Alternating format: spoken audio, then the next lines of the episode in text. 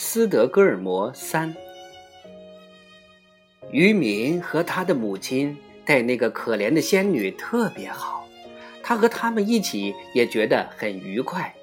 他一天比一天高兴起来了，帮助老妇人料理家务，就像岛上土生土长的姑娘一样。所不同的是，她比其他任何姑娘都要漂亮。一天，渔民问他愿不愿意做他的妻子。他没有反对，立即同意了。于是他们开始为婚礼做准备了。当海上仙女梳妆打扮要做新娘时，她穿上了渔民第一次见到她穿的那件拖地绿色绸裙，戴上了那顶闪闪发光的珍珠帽。但是当时，在他们住的那个小岛上，没有牧师，也没有教堂。新郎和新娘在参加婚礼的人都坐上船，往梅拉伦湖里驶去，到他们遇到的第一座教堂里去举行婚礼。渔民和他的新娘以及母亲坐在一条船上，他的划船技术出众，很快就超过了其他所有的船只。当他划了很远，看见。斯特罗门河中的那个小岛时，他禁不住洋洋得意，微笑起来。他就是在那个小岛上得到了这个现在打扮的漂漂亮亮、骄傲的坐在他身边的新娘。你在笑什么呀？他问道。哦，我是在想，我把你的海豹皮藏起来的那天晚上。渔民回答说。他现在觉得对他已有十分的把握，没有必要再隐瞒了。你在说什么呀？姑娘说：“我根本就没有什么海豹皮。”他好像把过去的事情全忘光了。你不记得你是怎样和海上仙女们在岸边跳舞了吗？他又问道。“我不知道你在说什么。”姑娘说。我想你昨天夜里一定是做了一个奇怪的梦。要是我把你的海豹皮拿出来给你的话，你就会相信我了吧？渔民说着，便立即调转船头驶向小岛。他们登上岸后，渔民就在藏海豹皮的石头底下找出了海豹皮。但是新娘一看见海豹皮，就猛地抢了过来，迅速戴在了头上。那张海豹皮好像有生命似的，一下子把它裹了起来，而她立即跳进了斯罗特门河。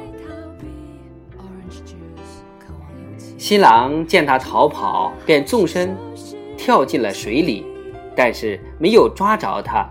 当他看到没有办法能够留住他的时候，他绝望中，他抓住鱼叉向他掷了过去。他投的比他预料的还要准，因为那可怜的仙女发出一声惨叫，便消失在深深的水中。渔民仍然站在岸边，期待着他会再次露面。但是，这时他却发现，他周围的水开始放射出一种柔和的光彩，呈现出一片他以前从未见过的美丽景色。水面闪现出粉红色和白色的光芒，就像是颜色在贝壳的内壁做游戏一样。鲜艳夺目，美不胜收。当那闪闪发光的水涌向海岸时，渔民觉得湖面也发生变化了。湖岸上鲜花盛开，浓香四溢；湖岸上也披上一层柔和的光彩，给人一种以前从未有过的美妙芳香的感觉。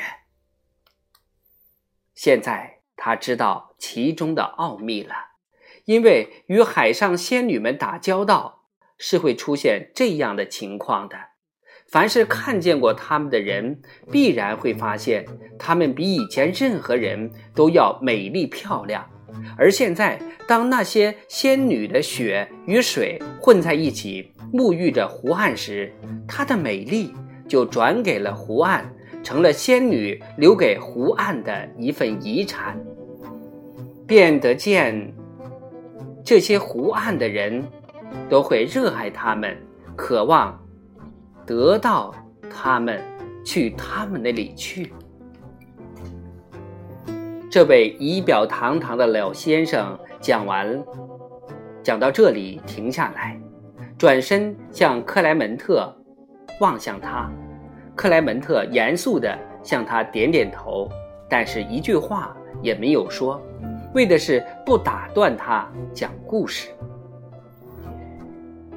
现在你该看到了吧，克莱门特？老先生继续说。眼睛里闪现出一道狡黠的目光。从那时候起，人们就开始向这些岛上迁移了。起初只是渔民和农夫在那里定居，后来其他人也被吸引到那里去了。在一个晴朗的日子，国王和他的总管乘船穿过斯特罗门河，到了那里。他们立即开始谈论起这些小岛来。他们一致认为这些岛的布局很特别，每一艘都要进入梅拉伦湖的船必须经过这些小岛。总管提议在这条航道上建造一座船闸，可以随意开启或关闭，放行商船，而将强盗船拒于闸外。结果他们真的那样做了。这位老先生说着。又站起身来，开始用他的手杖在沙地上画起画来。在其中最大的一个岛上，你看，就在这儿，总管修建了一个城堡，上面还有一个非常坚固的主塔，叫做席尔纳。人们就在这样的岛的四周筑起了围墙，围墙的南北两面各有一座城门，上面有一座坚固的城楼。他们在岛与岛之间修起了桥梁，把各岛屿连接起来。在桥头也修起了高高的塔楼。在所有岛屿周围的水域里，他们埋下了装有栅门的木桩，能开能关，这样任何船只未经许可都无法通过。你看，克莱门特。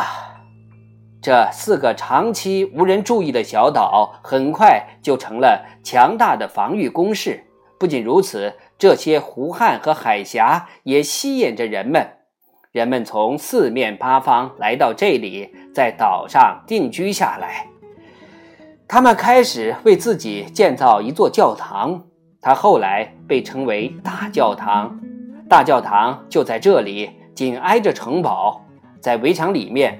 是新搬迁来的居民为自己盖的小茅屋。这里的建筑并不太多，但是在当时不需要太多的建筑，就完全可以算作是一座城市了。城市的名字叫斯德哥尔摩，这个名字一直沿用到今天。